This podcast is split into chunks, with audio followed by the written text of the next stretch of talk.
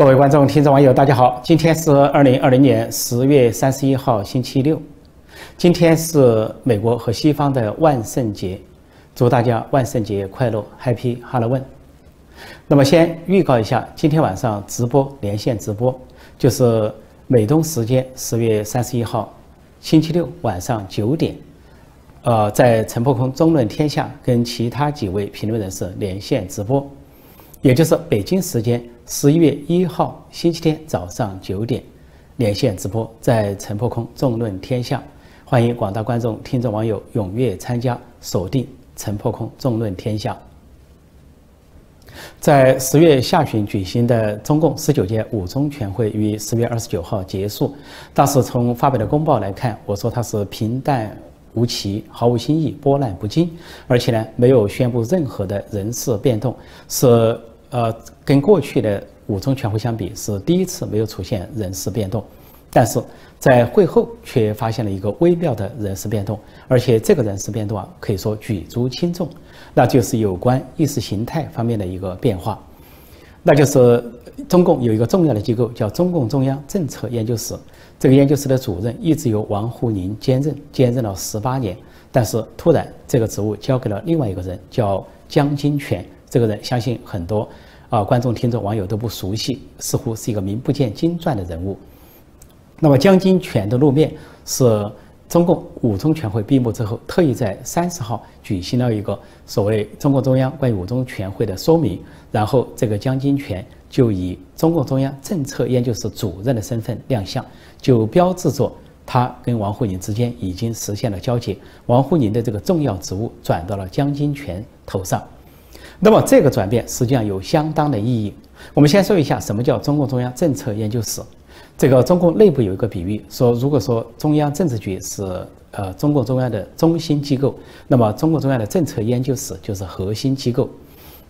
因为这个机构呢是中共中央的智囊机构，它负责出台理论、政策和文件，也叫做中共最高层甚至中共最高领导人的智囊机构。这个机构在中共建政之初，在毛泽东时代最初几年叫中共中央政策研究室，最早出任主任的是一个叫彭真的人。这个彭真呢，呃，先后当过政治局委员、书记处书记，文革前是北京市委书记，文革中被毛泽东打倒，文革后又重新出来当了人大委员长，是一个举足轻重的人物。那么在后来呢？啊，中国把这个政策研究室改了很多名字，一个一会儿叫中共中央办公厅研究室，啊，一会儿叫中共中央书记处研究室。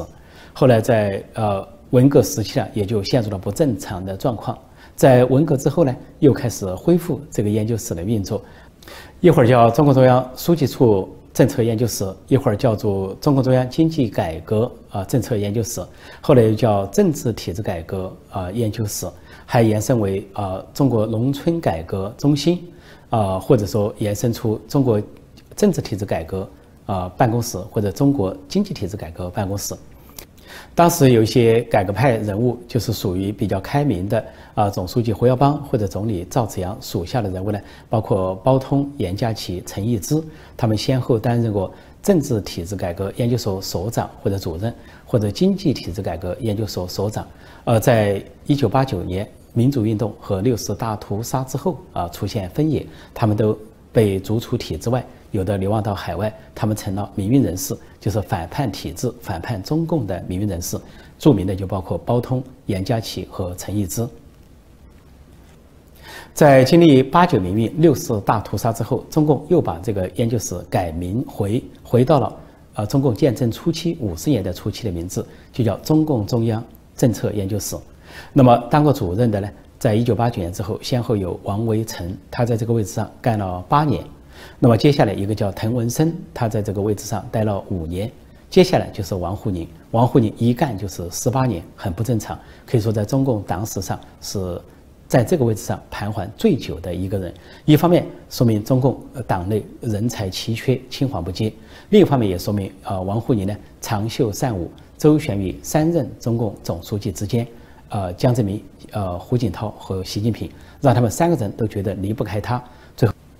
所以关于王沪宁的这个角色，就有很多说法啊，什么三代智囊啊三代理论化妆师、理论包装师或者理论设计师。说的好听一点叫三代帝师，说的不好一听点叫三姓家奴，姓江、姓胡又姓习。那么包括江泽民的所谓三个代表，实际上出自王沪宁，而胡锦涛的科学发展观也出自于王沪宁。还有后来的习近平新时代中国特色社会主义也出自王沪宁，所以我说这个江泽民、胡锦涛、习近平只不过是王沪宁的笔名，三个笔名而已，而王沪宁才是真正的啊思想核心啊思想的来源，或者是理论政策思想的来源。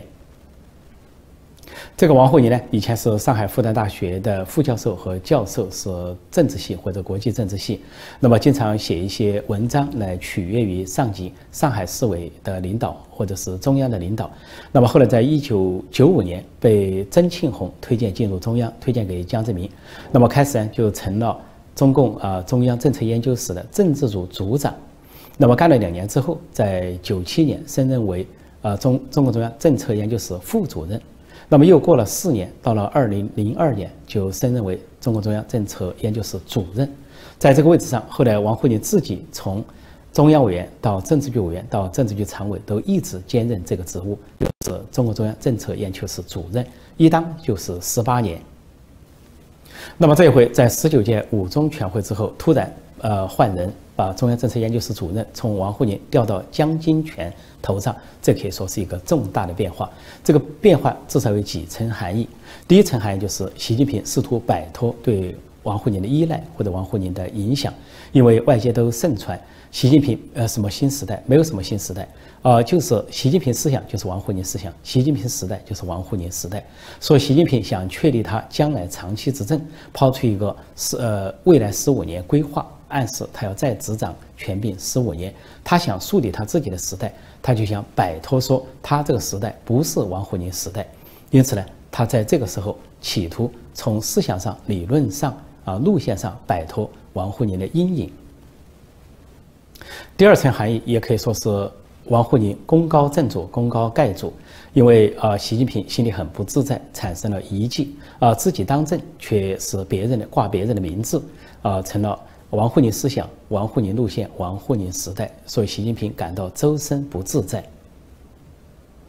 第三层含义，那就是王沪宁失宠，失宠于习近平。习近平的用意可以看出，啊，距二十大还有两年，他希望呃王沪宁从这个掌管最高意识形态这个角色上淡化出去。到了二十大，本来王沪宁是六十七岁，按照七上八下的原理。他还可以继续担任政治局常委，但是也有可能他功高盖主、功高震主，而且呢，这个犯了大忌。在而到了二十大，习近平、习家军极可能把王沪宁逼退，因为逼退王沪宁很容易，因为王沪宁呢是江派，出自江派，是江派残余。而他呢，是一方面得到江派的加持，一方面得到习近平的依赖，所以现在中共的政坛呢是位高权重。但是，一旦在习近平方面失宠，在其他方面他得不到，几乎得不到加持，江派已经垂老，而反习势力一方本来就对王沪宁深恶痛绝，比如说团派，还有太子党红二代的这个主流派，还有政治老人中的开明派。对王沪宁都深恶痛绝。如果王沪宁失宠于呃习近平的话，就失去了权力靠山。所以在二十大啊卷被盖走人，那是就成了大概率事件。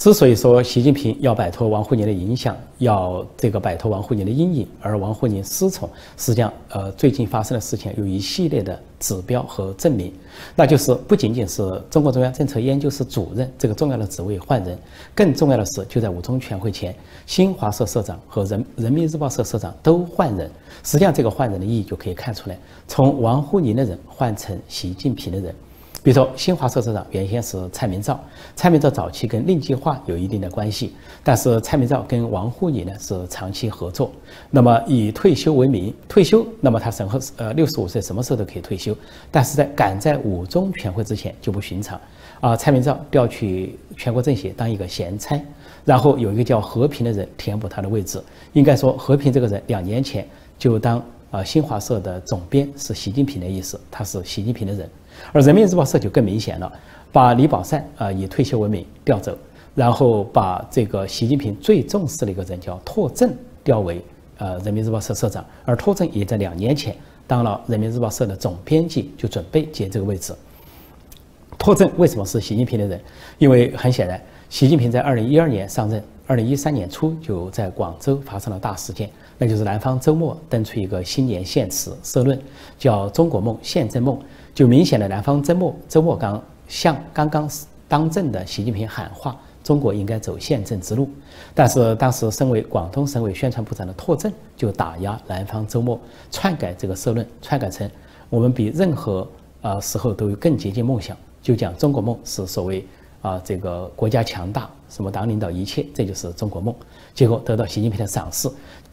也就是说，当时习近平有两个选择：是选择南方周末所指出的宪政之路，还是拓政所指出的所谓强国之梦。这个强国实际上是强党国、强共产党之梦。习近平选择了后者，选择了拓政，所以啊，对南方周末。展开大清洗，很多编辑记者被迫离开，而拓政飞黄腾达，被二零一五年被提升为中共中央宣传部副部长，直接在啊习近平的这个领导之下或者手下工作，配合其他习家军。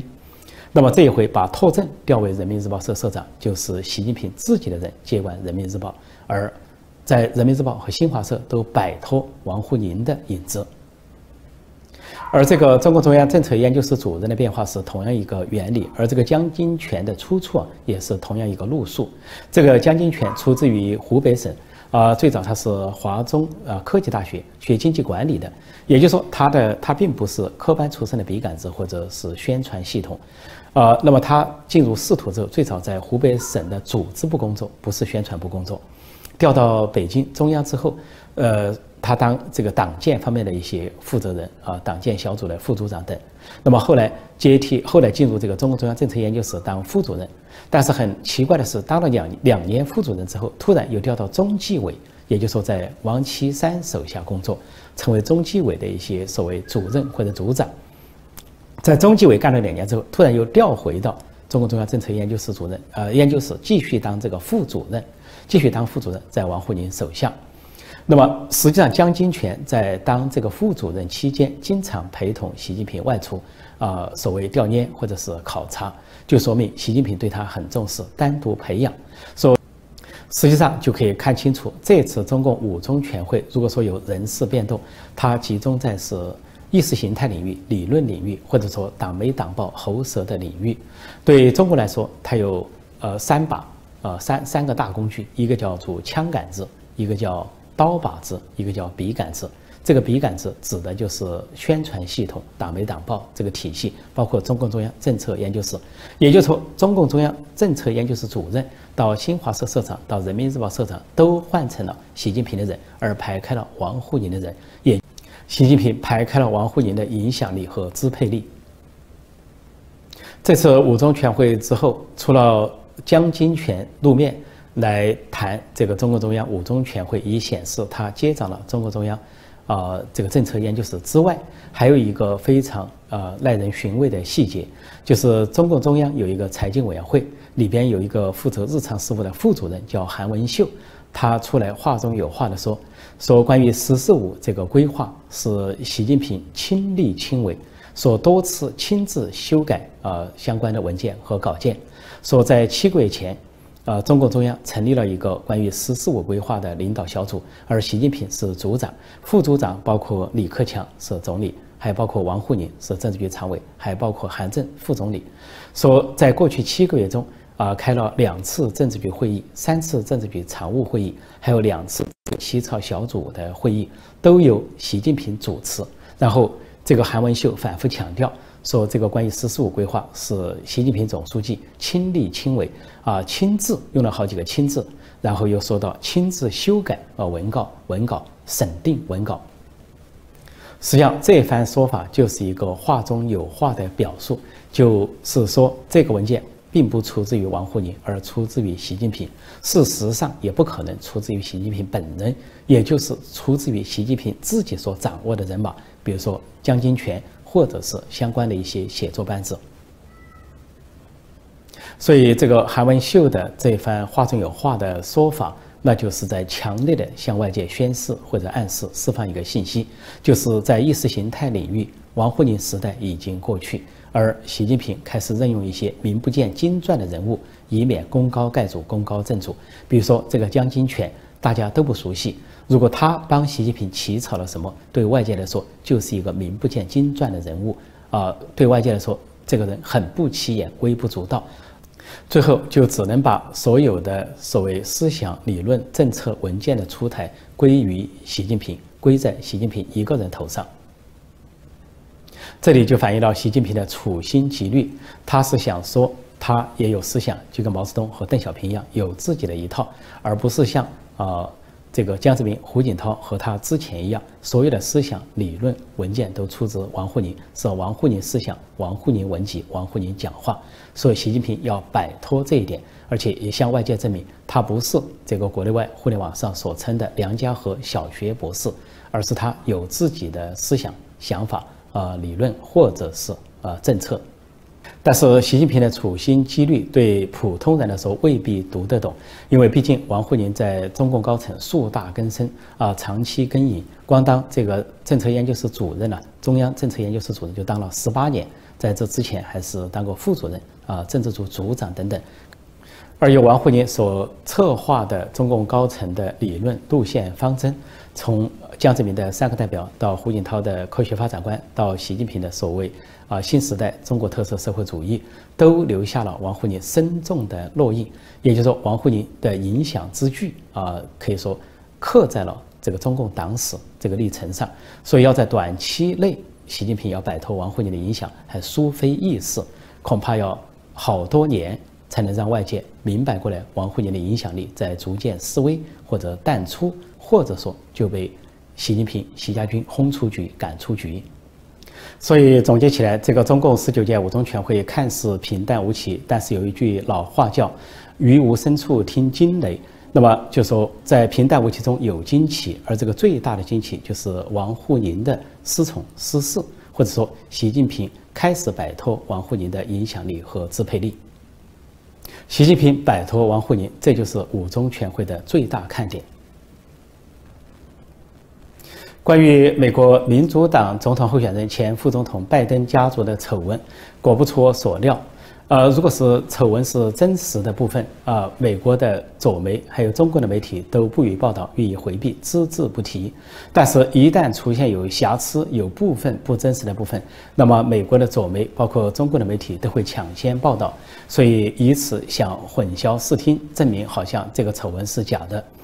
因为这两天出了一个事情，就在。关于拜登家族丑闻众多的报道中，有一个报道出了瑕疵，说是有一份六十四页的报告，呃，是讲拜登家族跟中共当局的联络，特别是情报方面的联络。那么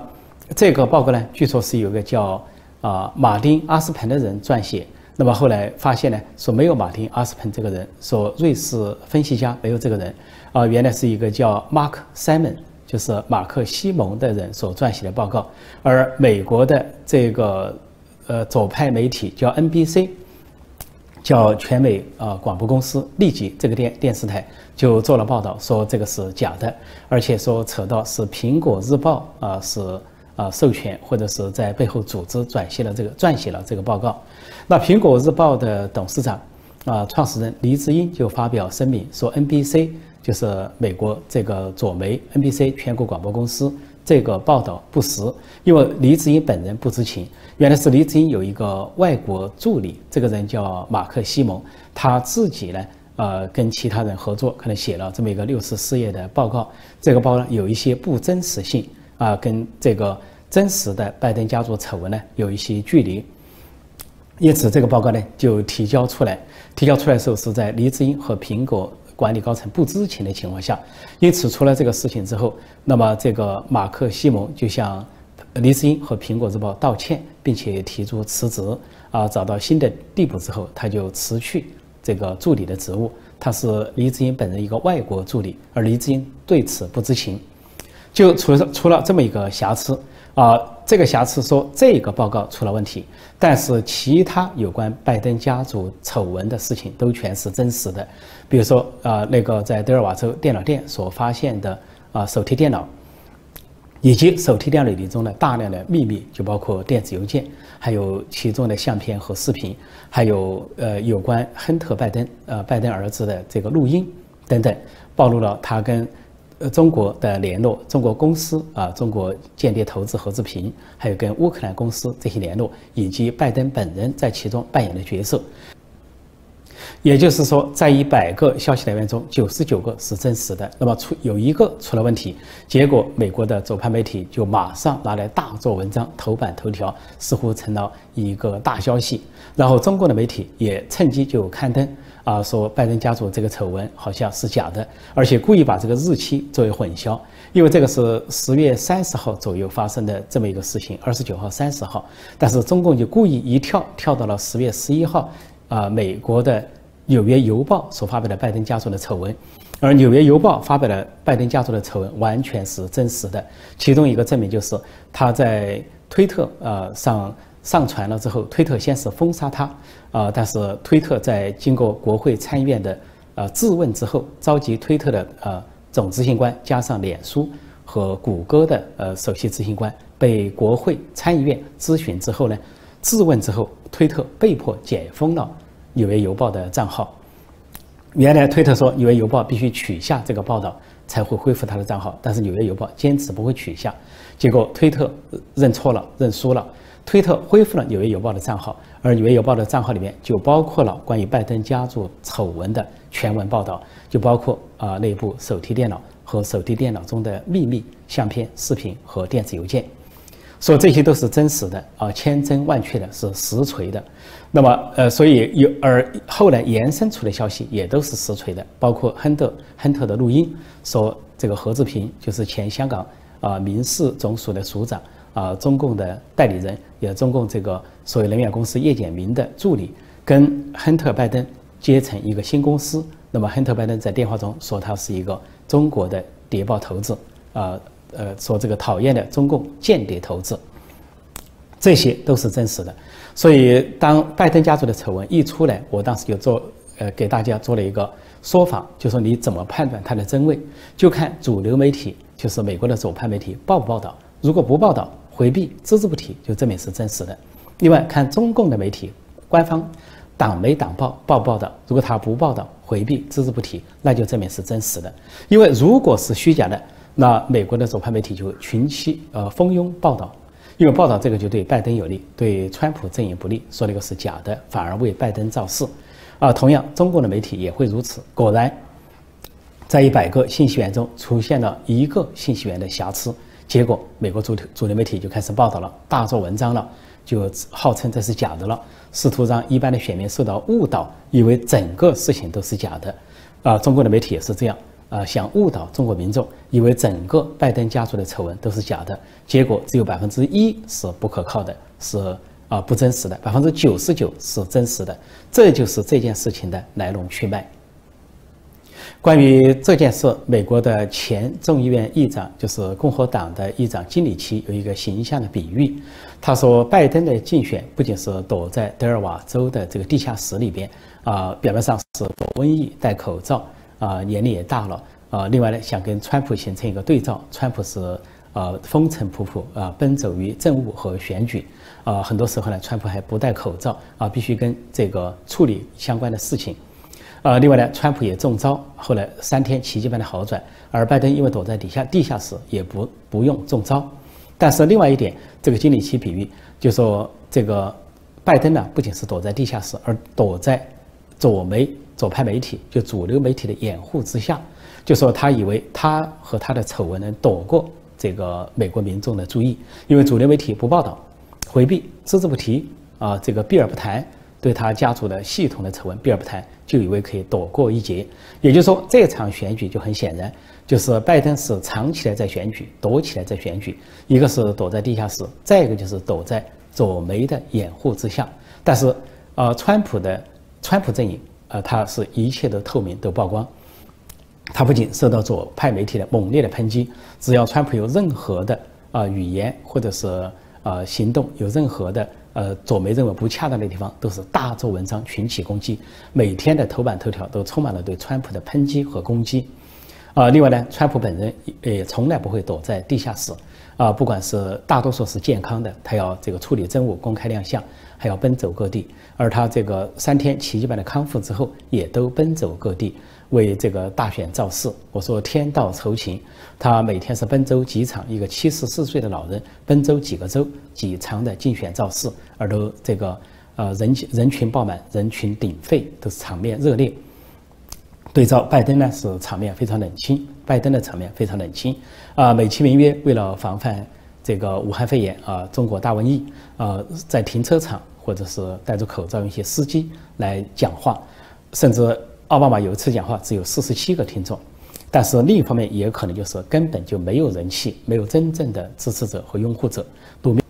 所以这次的美国总统大选，二零二零年度的美国总统大选就可以总结为三个特点：一个特点在两个总统候选人之间，呃，拜登作为民主党的候选人，大多数时候躲在地下室；呃，川普作为共和党总统候选人，争取连任的总统候选人，大多数时候啊保持公开亮相，跟公众直接接触，并处理啊繁重的政务和外交内政。在媒体方面。呃，所谓主流媒体，也就是左派媒体，主要是